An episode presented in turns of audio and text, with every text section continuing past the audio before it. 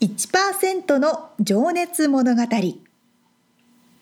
海外に住んでいる日本人は日本人総数のわずかに1%この番組では海外進出や起業を果たしたビジネスオーナーや経営者また各業界のプロフェッショナルな方々へ対談形式でインタビューをしていきます。日本の未来を背負うグローバルなプロフェッショナルたちの仕事哲学とそこに燃える情熱に迫ります。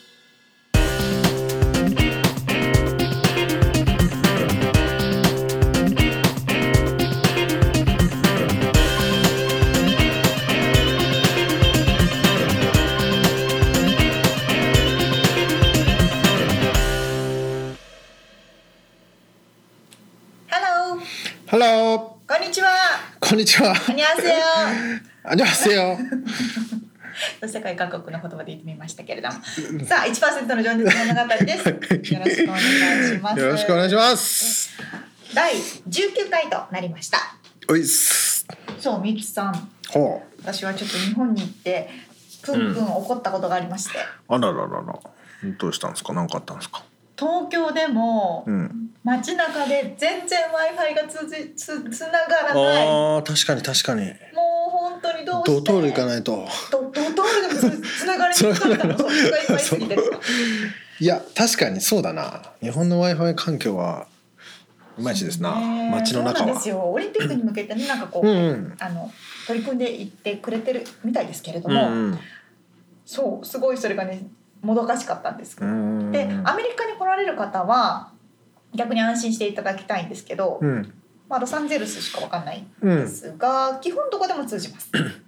それでも何？W i f i w i f i うん。例えばスターバックスとかうんは日本より全然安定しているので。あそういう意味か。へえひ飛行場とかレストランとかいろんなまあそうだデねパート、うんうんうん。モールとかには必そうだね。ずあるので、うんうんそうそう。そうそう、その部分はかなりあの、うん。アメリカの w i f i 事情は安定してます。うん、なんか日本オフィス会社とか家とかはなんか日本の方が安定してるようなイメージがあるけどね、すごい早い。早いんですよね。そうそうそうそう。確か街の中はそねうね。じゃあ w i f i ルーターとかは持ってかなかったんだ Wi-Fi ルーターも持ってきました。あもうそうなんあ、だ Wi-Fi ルーターはやっぱりすごくつながりますね。うん。なので、まあ、行く方はモバイル Wi-Fi とかを借りてうん行くのがいいし、アメリカに。アメリカに来る場合もまあそれの方が便利ですけど、そうじゃないところ、うん。パッと入ったカフェとかで。そうだね。確かに本当最近どこ行ってもつながるなと思いますね。そううんうんうん。日本もそうなっていくでしょまあそうでしょうね。う。お願いしますって感じ。それでプンプンしちゃったんだ。そうそうああもうってなってたんです。w i f i ルーター持ってても。持ってても。電池がなくなっちゃうとか？そうそうそうそういう時あれ？そうだよね。そうなんですよ、うん。という小話でした、はいはいはい。さあ今日はうん。浅野大子の US 浅野大子 US の浅野勝次さんのインタビューの3回目となります。はい。今日はですね、アメリカに出てきた勝地さんはい。がどんなふうに太鼓を広めていくのかというところと、もうちょっとこう仕事のどんなふうに、えー意識して仕事しているのかみたいな話を聞いております。はい。聞いてください。はい。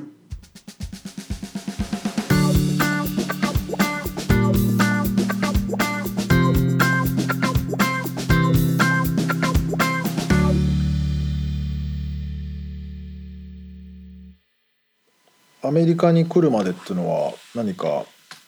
えっとですね、うん。アメリカに、まあ、きっかけがうちの奥さんが、はい。はいあの日系アメリカ人はい。で、えーしかも太鼓ややってたんですよね、はい。まあ、今もやってるんですけど。で、まあ、そういう彼女とまあ出会ってからで日本で？うんとですね実はアメリカで私大学の時にアメリカのそのカンファレンスっていうのがええ。あったので、その時に手伝いに来た時に初めて会ってるんですね。あ大学生の時に、はい。あ奥さんとまあ会ってはいるんですけどまあ全にアメリカに来たことがあったと。はい。はいはい。でそのまあ友達っていうのずっと続いてて、うんで私がヤマハに東京にいる間にええ。彼女が日本に、あのうん来た時にまあ付き合い始めて。うーん。でそのまま結婚っていうふうになったんですね。でえ彼女はその時から太鼓に興味があっいやずっとちっちゃい時からあのあ。サンフランシスコの方で太鼓をややってて。へえ。7歳と8歳っつったかな？ずっとやってて。なかなかレアですね。うわ結構レアだ。太鼓やってる。素晴らしいすごい出会いですねはいそれもはいはいはい。でそれでまあアメリカの太鼓の、まあ、コミュニティっていうんですか、うんうんうん太鼓の現状っていうものをまあいろいろ知ることができたんですね。うんまあ聞いてたわけですね。まあはいそれはそうですよね。で見に話になりこっち来てあの見に行ったりとかっていうのもあって、はいはいはい。でで、まあ、そのアメリカの市場うん。っていうのはまだ、まあ、伸び盛りっうんていうのを感じてたので、あれ？ちょっと面白いんじゃねえかなっなるほていうので、まあ、動き出し、まあ、調査ですねまず。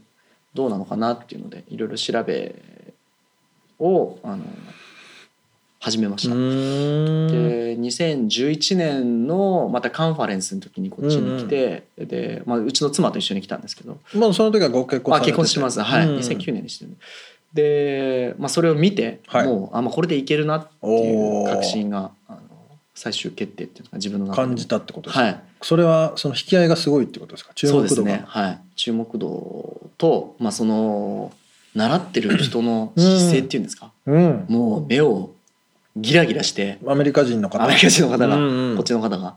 もう習って何かを持って帰るぞ。とかはあこの商品の、まあ、説明を聞きたいああともっと知りたいもっと知りたいっていう、うんこれ見てあこれいけるんじゃないかな。うん。もういけるなっていう確信に変わったのでそこから動き出してますね。それが2011年、11年ですね。はい。うん。で実際に渡米というか、まあ、こちらで会社を設立されたのが、えっ、と設立は2012年なんですが、はいまあ始めたのは2013年です。あもうじゃあ翌年ですねはい。で13年から動き出して、動き13年にえっ、と営業を開始しました。うんもう勝地さんも拠点を移してってことそうですね。2013年にはいこっちに来てますうー。んうんなるほどでもこのね400年続いた歴史の中で、はい。まあ海外支社っていうのは？ないです。っていうかあの日本中見ても太鼓屋が外にあるっていうのはないです。うんはい。異端児ですね。怒られちゃうんじゃないかいな。やーでもねすごい、まあ、そういう意味では結構責任重大っていうか ねでも日本の伝統文化をはい。海外にっていうねうん。まあ素晴らしいことだと僕は思いますけど。ありがとうございます。い異端。まあこのねインタビューのタイトルも1%の情熱物語の1%は異端という意味もありますので。そうなんです。あのそういう、うん意味合いもありますんで、はい。なるほどね。でもその時って英語喋れたんですか？いや私まあ実は今もそんなに喋れなくて、うん。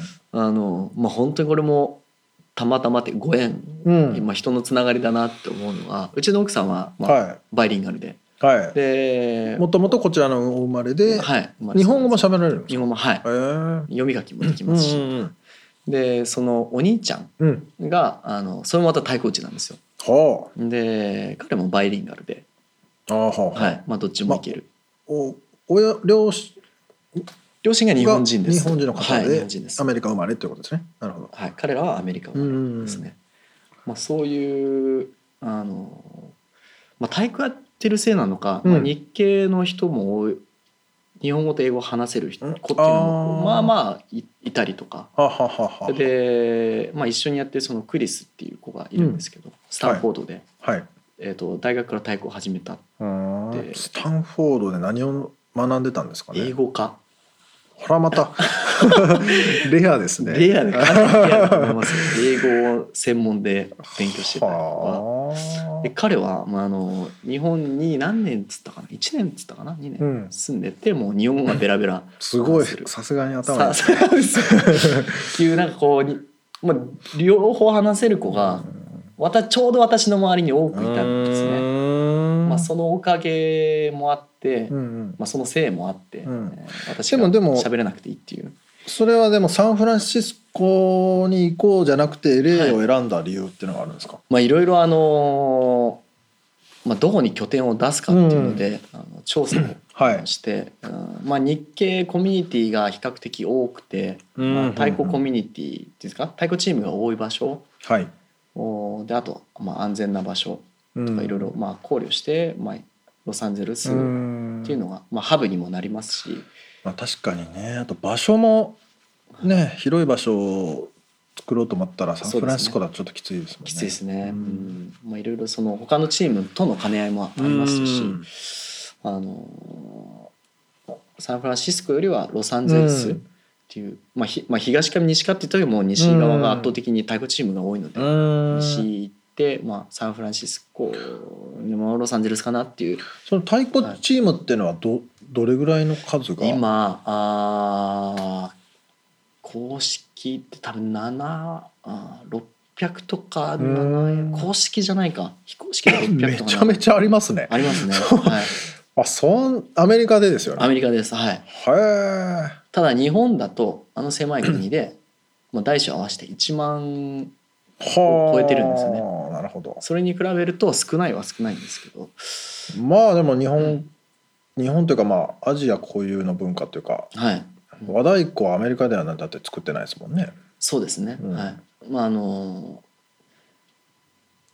まあいあのあれですね。えっ、と、まあ、ワインダルの太鼓とかっていうのがあああるんですよ。はい。なるほどね。まあそれをこっちの人ってまあ自分たちで何とか作ろうかっていうそのそういう考え方があるので、まあ、何かしらを代用してあの、まあ、ほら下水のあの下水っていうんですか水道管？はい、のああいうプラスチックの硬いやつに、はいはいはい。まあ、革を貼ったりとかビニールテあー。ープを貼ったりとかっていうので、まあ、代用してたり。なるほどね。はい。まあ、今まで今までの現状ですよね。だいぶあのちゃんとした太鼓を持とうっていう意識が高くなってきたので多くはなってるんですけどうーん。それでもまだまだ。なるほど。はい。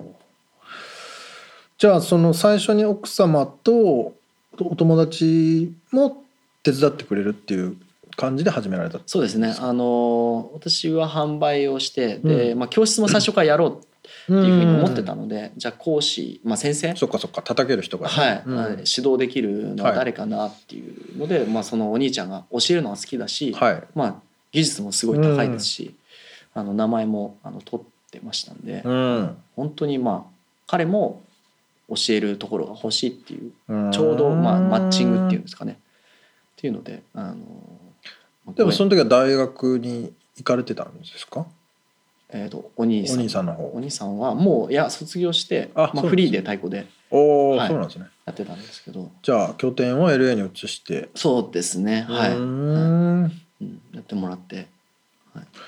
まあじゃあどうでしたか？最初始められてから業績というか思った通りイメージ通りな感じまあイメージ通りはい。あうん。の思ったよりは、うん。あのやっぱり伸び悩んだっていう時期もあったんですけど、うん。まあ順調にあうん。の今までは来てまして、まあ、生徒さんもまあ順調に集まってますし、うん。まあ、まだまだいけるんじゃなかろうかと、はい、っていう先もまあ明るいかなと。なるほど。なはい。まだまだ増え続けてる増え続けられるし、うん。そういう可能性が。可能性もあるし、こっちがこうそれを努力すれば、うん。努力っていうんですかね。そういう啓蒙をすれば、うん。もっとできるんじゃないかなっていう、はい、そういうまあ未来ですかね。なるほ。ど、はい、その販売自体は勝地さんがじゃあ営業に行かれたりもするってことですか？オンラインでも 販売オンラインでも、はい。まあ、大体オンラインなんですけど、うん。まあ、イベントに顔を出したりとか。ああそっかそっか、はいコンサートまあ啓蒙も兼ねてってことですねね。はい。やってますね。うん。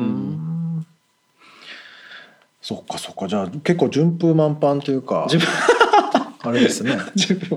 いやまあこの話的になんか辛い話を聞きたいところだけど 特にないっていうかまあでも最初2年はきつかったですよね。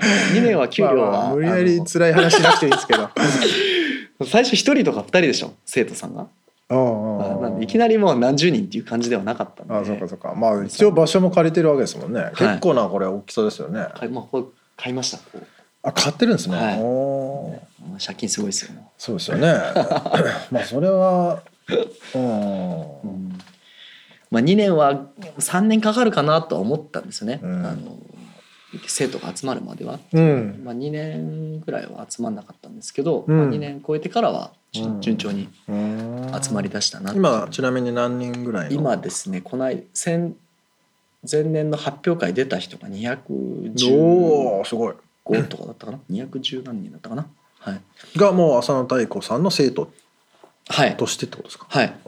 生徒としてあの発表会に出ました。ただそのどっかで、まあ、アメリカの日本の場合だと1チームに1チーム、まあ、そのチームでずっとやるっていうのがほとんどなんですけど、うん。こっちの人はまあねこっち行ったりあっち行ったりあいろんなところろに所属してる。所属してるっていうなるほど。のがありますんで。うん。あのあのその辺も文化の違いなんですかね？文化の違いだと思います、うん。はい。なんかイメージ的にね、ぶ日本のその茶道とかもね、このう裏千家とか表とかいろいろあるじゃない、はい。あここに入ったらもうこっちの人はいけないとかね、はい、ありますけど、まあ、あの太鼓の場合はそんなに芸能が、この組太鼓って呼ばれるものなんですけど、それほど長い歴史があるわけでもないので、うん。あのまあ、60年70年ぐらいの、芸芸能なんですよね。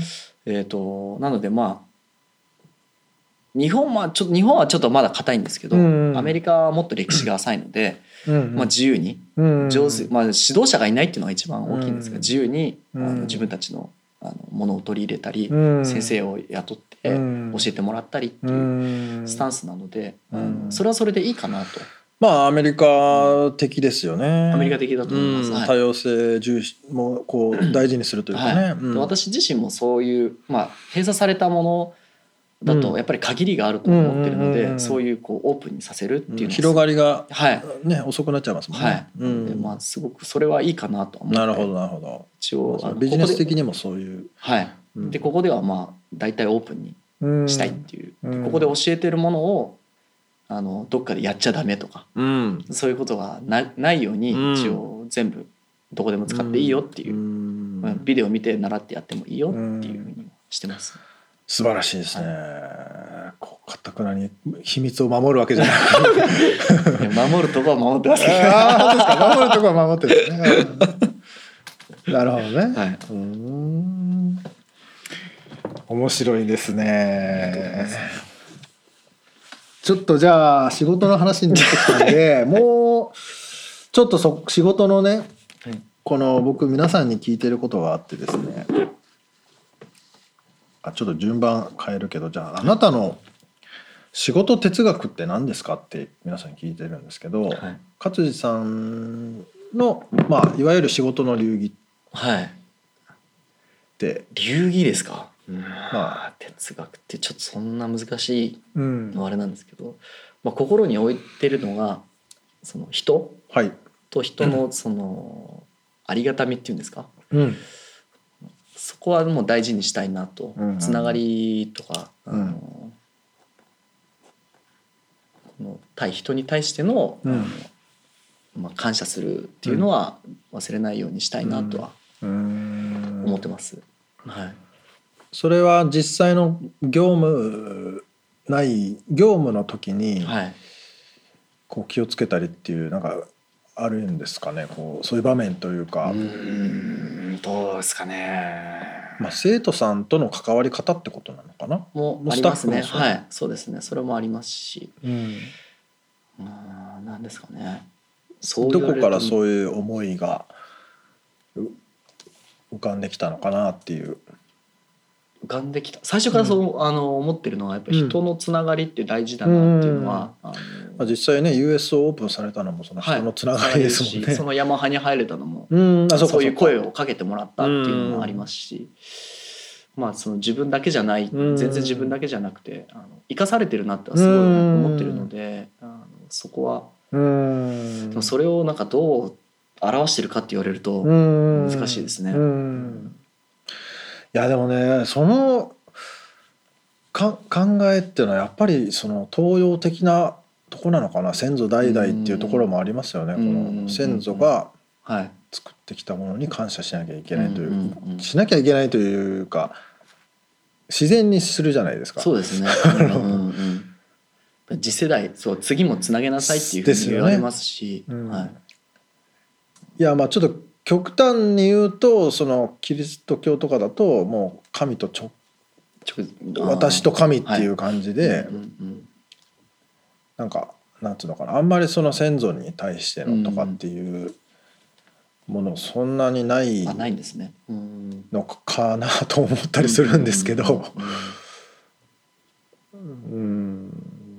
まあ、特にね浅野太子さんみたいなはい。会社さんなんか先祖にあってこそじゃないですか。そうですねはい はいうんまあ別にねそれにこうなんかなんて言うんだろうあの変なことしちゃいけないとかそういうふうに考える 必要もないのかもしれないけども、うん大きいですよねでも背負ってるもんは。そうですね。なんか自然と大きくなってます。大きいです 気づいたら。いやーでも本当すごいことしてるなと思いますよね。いやいやそれをこの異文化の方たちうにん。広めて、はい。うん。うん。だって生徒さんもほとんどアメリカ生まれで、そうですね。まあ六割ぐらい日系、うん。アジアアジア系ですかね。日系アジア。うん。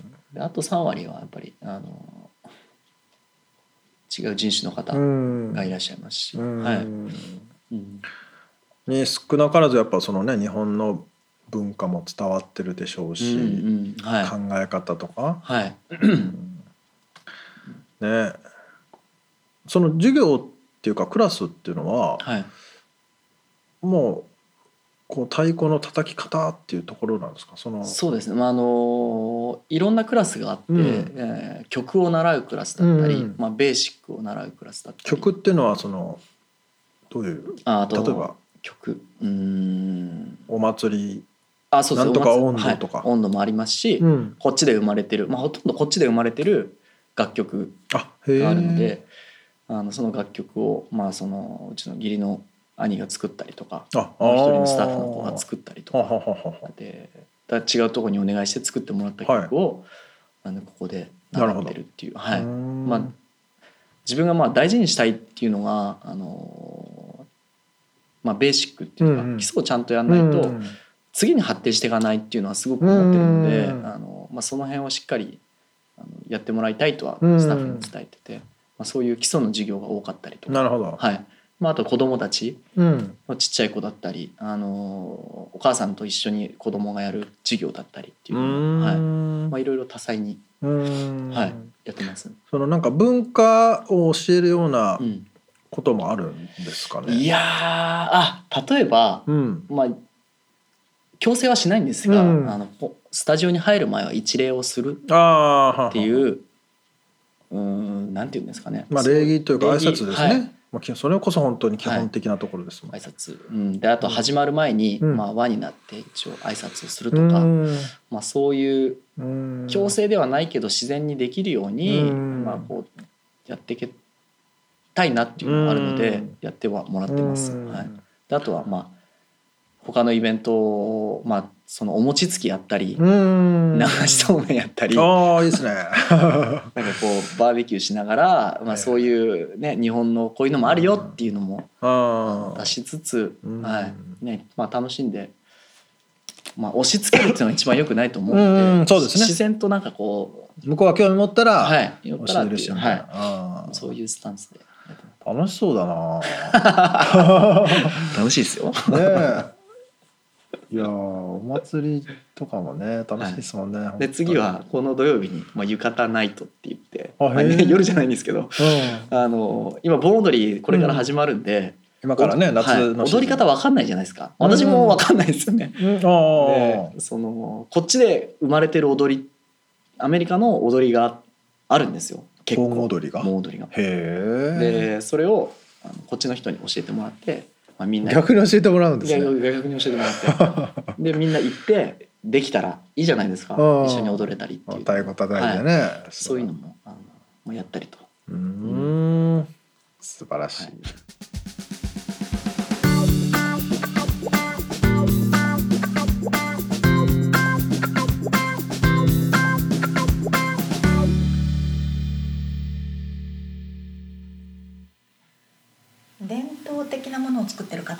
うんどうしてもその伝統をそのまま生かしたいからうんなかなか変化を受け入れるのって難しいじゃないですか。でも浅野さんはその変化を受け入れてるからこそこれだけ広まってるんでしょうね。いいポイントをついてますね。すごく難しいと思いますよ。そうだよね。400年の歴史を背負ってるわけですからね。これしちゃいけないんじゃないかとかね、普通思っちゃいますよね。そうですよきっとまあせめぎ合いがあるんでしょうけうんうんうんど、そうでもまあ聞いてるとお父さんが結構頭の柔らかい方で、うんそれもかなりサポートに、ねなったでしょうね。うんうんだって育った環境とか文化が違う方にうん良さとか魅力を理解してもらうためには、うんその方たちがも興味を持つポイントっていうのを押さえていかなきゃいけないわけじゃないですか。そうだね。そこのポイントをこうしっかり浅野さんはうん外してない。うん、そうなんですよこうなんか醤油をこのここにつけるんだとかねそうそうそうそう。えー、みたいな。焼きそばにチリソースかけちゃうみたいな。ご飯にバナナ乗せるんだみたいな あれがいるよマジですそか。こを受け入れないとねそうそうそう。味噌ラーメンと醤油ラーメン出しても一緒に混ぜちゃうとかね。なあそれでね楽しんで美味しく食べてればいいじゃんってことそこにねチリを入れて食うっていうねそうそうそう。ね面白い。まあそれはでもロサンゼルスならではかもしれないな。余計にね。まあ、特にねいろんな人種が混ざってるうから、ん。でもそういうローカライズする、うんうん。現地化するっていうことですよね。うんうんうんうん。いやー面白いですね。ね本当。すすごいね。でも面白いことっていうかいいことしてるなって思いますよね。ね。ちょ言葉がチープになっちゃったけどいいことしてるっていうかなんつうんだろうね。うんうんうん。日本の文化をね世界に広げるっていうのはすごいことですね。これからどんな風な展望をされていく予定なんですかね？うんまあ、その辺をね次のお話インタビューでも聞いてますので、はい。うん、次回最終回ですそうですね。中ね。野さんのインタビューのうん、お楽しみにしてください。はい。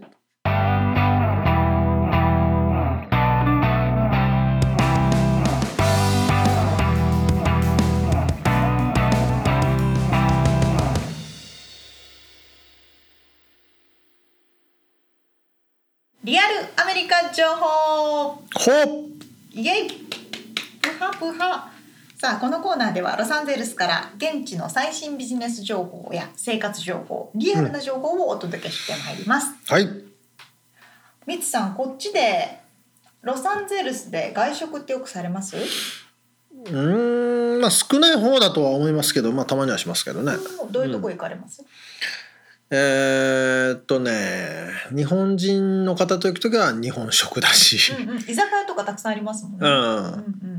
そうじゃない方はその国の飯だったりとかそうそうそまあ肉かな。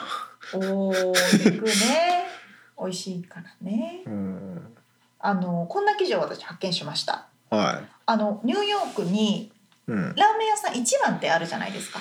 一蘭一蘭一一蘭どういう発音かうん一蘭一蘭一一蘭蘭かな。日本、うん。あのニューヨークにお店を出されてブルックリンのところにね。うん。でそのラーメンがすごい高かった。びっくりしたっていうような記事があるんですよ。うん。うん。ここに実際のレシートがあるんですけど、うんえークラシック豚骨ラーメンうん。18.9ドル、はいはいはいはい。20ドルね、はいはい。でそこにあの杏仁豆腐とか10ドル加えて、えっ、と海苔を足してまえっと海苔一ドル九十そう海苔2ドルね。で抹茶グリーンティー緑茶を飲んでチャーシューを追加しました。うん。税金入れました。うん。一人分だよねこれ。1人分。43ドル。でラーメン普通に1杯食べてちょっと盛り付けしただけでも25ドルなるほどね。ラーメン1杯2500円もするなんて涙みたいなそういう投稿の記事を発見しまして、はい。まあ、日本だとラーメン1杯700円とか？まあそうだよ千円いかないよね普通はね。ね。でもそれぐらいニューヨークとかロサンゼルスは特に。サンフランシスコか。サンフランシスコ高いですね。高いんですよ。本当にラーメン1杯2500円。うん。多分それでも当たり前って思ってるぐらい、うんそれぐらい外食産業が高いんですねうんでも逆にしてみると、うんそれだけ高額な料金設定をしてしても、うん美味しければ人が並ぶわけですよ。はい。まあラーメンブームは終わってないというかまだまだどんどんできてますからね。そうですそう。ですそうです、うん日本食とかは本当に人がたくさん並んでますよね、うん予約で入れなかったりするので、もちろんニューヨークとかロサンゼルスは不動産あのお店のねレンタル費用が高いですから、うんあと人件費ね。あそう人件費もすごい高いので、それぐらいの料金設定になってしまうのはうん仕方ない部分はあると思うんですけど、まあ逆に言うとね日本の飲食業が飲食店が安すぎる気がしますよね。それもあるそれもありますね。いやあんなねしかもあんだけ働いてパキパキと、そうねそうあね。のチップもなしで。そうチップがない もう日本に帰るたびに思いますよこの子を雇いたいって バイト日本としてね。素晴らしい働きぶりですよそうかそれもありますそね。れで何百円とかでしょ時給がそうそうそうそう。あそこに慣れすぎちゃってるのか。うんっていうかもっと日本を高くするべきだと思いますけどね日本のまあまあ安い方がいいんですけど消費者側からすると本当にありがたい働く人が大変だからね、そうそれはありますね。まあ、かといって20ドルのラーメンはやっぱ高いとは思うけどね なかなかね一般ピーポーには私とかには全然手が出ないレベルですけど、うん。逆にあのロサンゼルスとかのスーパーマーケット、うん。お野菜とかフルーツすごく安いですよね。そうですね。あそうだ。日本はフルーツがちょっと高いね。どうしても輸入品になってしまうので高くなるけれども。アメリカとかは例えばスイカ丸ごと1個なんか150円とか200円とかで売ってません、うんうんうん。何セントって書いてあそうるもんねそうそうそう。パウンそうド何セントだもんね。そんなレベルなのでそういう意味では、うんアメリカに生活する方がお家で自炊ができる方っていうのうは、んまあ、生活コストは安く抑えられるのかなと思いますけど。まあ、あとね安いものは安いですよ。やっぱブリトーとかタコスとあかそうね。安いとこ行くとねあとのロサンゼルスとかは安い。チャイニーズ系とかでも、あチャイニーズも安い、うん、私吉野家が大好きで。あそうなの？吉野家アメリカの、アメリカの吉野家そう俺も久しく行ってないな。行ってないです？なんか変わったかな？なんかね変わってるみたいですよ。そうなんだ。野菜とかいっぱい乗ってるんですそれで大盛りを頼んで、うん。だいたい2食分ぐらいあるかな。日本 あで800円ぐらいだから。ーあーそういうことね。2食に分けたらすあごい安いあまあその夜か次の日か食べるみたいな。そうそうそうそうそう。あああとアメリカはうん。レストランで全部持ち帰りができる、そうですね。あ持ち帰りっていうか食べ残しを持ち帰ることができる。うん。まあ結構ねもう食べ残して持ち帰る前提でそうそうそう。多めに頼む場合もあるよね。今日次の日のランチも頼んどくかみたいな。それ本当ありますよね、うん。だからまあ残すこともないし、うん。ラーメンとかも持ち帰るじゃないですかみんなああそうだね。こちらの方はね。そうなんですうよ、ん汁だけスープだけ持って帰るとかそうそうそうそうそうそうそう。私的にはすごくあのまあ衛生面とかで難しいのはあると思いますけれどもうん。でも食べ物を無駄にしないという意味では非常に効率的でいいと。そうだよね。なんか日本はそうじゃなかったよね。そうなの。残しちゃいけない文化持とって帰れなあいから。と持って帰っちゃダメなの？あれ。ダメですダメです。なんでだろまあ、あえーどっちに責任があるかおおお腹壊したりしたらとかそういうこと？そうそうそうおおなるほどね。だからそういう意味ではあのうまくやっていけば、うん。アメリカでも生活しやすそいうかな。ですね。まあ観光で来る方もね量が多分多いからとってもね。絶対余ると思うんでそう。持って帰れるよっていうことをね知っとくといいかもしれないですね。そうそうそう。あそうですよ。ホテルに帰る時にね、うん。うんだからボックスくださいそうそ Can I get a box? って、うん。ボックスもらえばもうううん。入れるそれが当たり前ですからね。何も恥ずかしいことないしね。その通りでした、うん。あちょっとこういいい情報になったんじゃない？ですか我ながら、ナイスフォローでしたね。はいありがとうございました。よかったよかった。ということではい。以上、リアルアメリカ情報でした。はい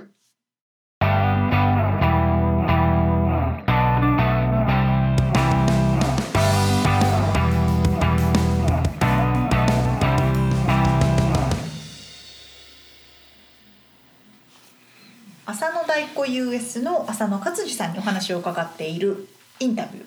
はい。次回が4回目の最終回となります。うん。どんなお話になるでしょうか？えーっとですね、まあ、今回までアメリカに出てきたお話ですけども次回が浅野勝次さんを作ったルーツとは何ですか？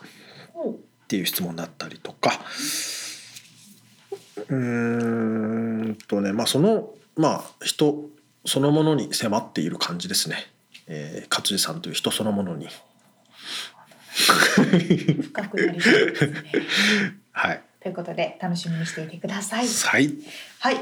では、えっ、と今回のですねブログあ間違えました今回のポッドキャストうんでお話しさせていただいた内容はブログにすべて記載しておりますのでそちらもぜひご覧いただければと思います。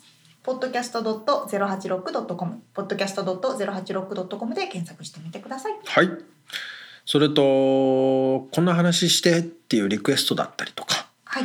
えー感想なんかもいただけると嬉しいですねはい。ぜひぜひお待ちしております。以上、1%の情熱物語でした。はいバイバイ。じゃあねーまたねー